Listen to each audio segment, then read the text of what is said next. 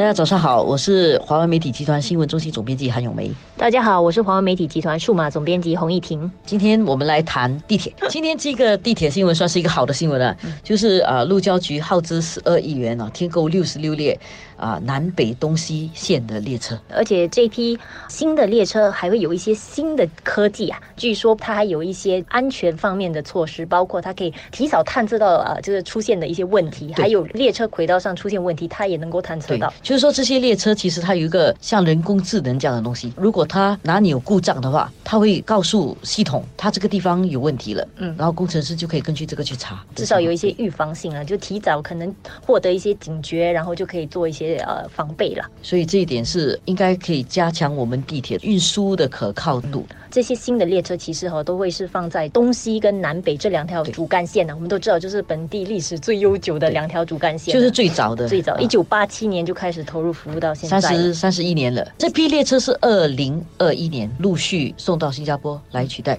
所以换句话说，我们的这些像一九八七年所使用到今天的列车已经三十多年了了。嗯。呃，一般的汽车其实使用三十多年哦，就差不多成古董了。这地铁这过去三十多年来也不是说完全没有维修，就他们有。做一些外观上面的改变，然后地铁的那个车的底盘呢，也是需要做一些改进的。但是随着现在地铁的科技越来越进步，而且要求越来越高。好像那个 signaling system 的信号信号系统改变，这个列车也要跟着改变。这些现在三十多年列车不是不能用，它其实还可以用。但是如果它要用的话，为了应付新的信号系统，它需要做很大的改变，还不如去换新的列车了。而且像刚才说的，换了新的列车，它可以加多一些新的一些特点啊，或一些装置。然后对于整个就走向智慧国来讲的话，这些都是一个必备的一些新的改进了。这一次买的这六十六列列车啊，我们 SMRT 还买了它的三十年的维修的一个配套了。对，就好像买车的时候啊去买 extended warranty 一样。啊，这个跟本来的一些做法就有点不一样，对吗？因为之前呢，就是可能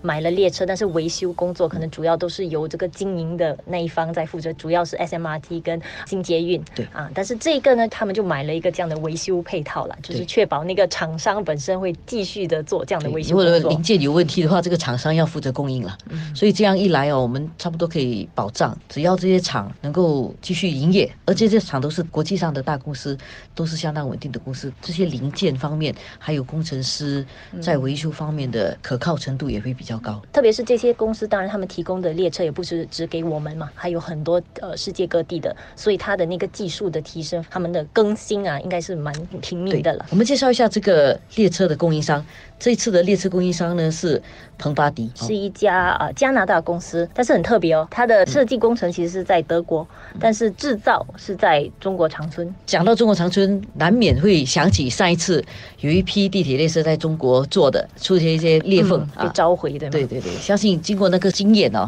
这次应该对这些列车的品质审查要更严一点。那么讲到列车的话，也没有说很新的一些设计了，主要就是大家如果呃经常搭地铁也也会发现，其实。我们列车的那个座位设计已经改变了，已经不再是那种固定了，所以新的列车也是采取这种折叠式的座位了，就让你在尖峰时段就是更少人可以坐，但是可以装更多 人啊，挤更多人进去啊。有一点我觉得好奇的就是，大家在繁忙时间坐地铁，你最关注的是什么？你的优先考虑是什么？是顺畅还是舒适？其实第一点是要挤得上车了，然后第二车要顺畅，不要有故障，要准时。最后呢，才会考虑到座位舒适不舒适，因为绝大部分人都做不到，都要站着。所以，如果它能够顺畅、准时，我想比这个座位的舒适来的重要吧。重点就是在于说，其实在这两条主干线的信号系统都提升以后，接下来又有新的列车，我觉得就感觉上这两条线的那个主要的系统就是完全焕然一新了。记得吗？上次地铁故障的时候，我们有一个这个 bathtub theory，嗯，就是那个浴缸的原理啊，就是故障都是在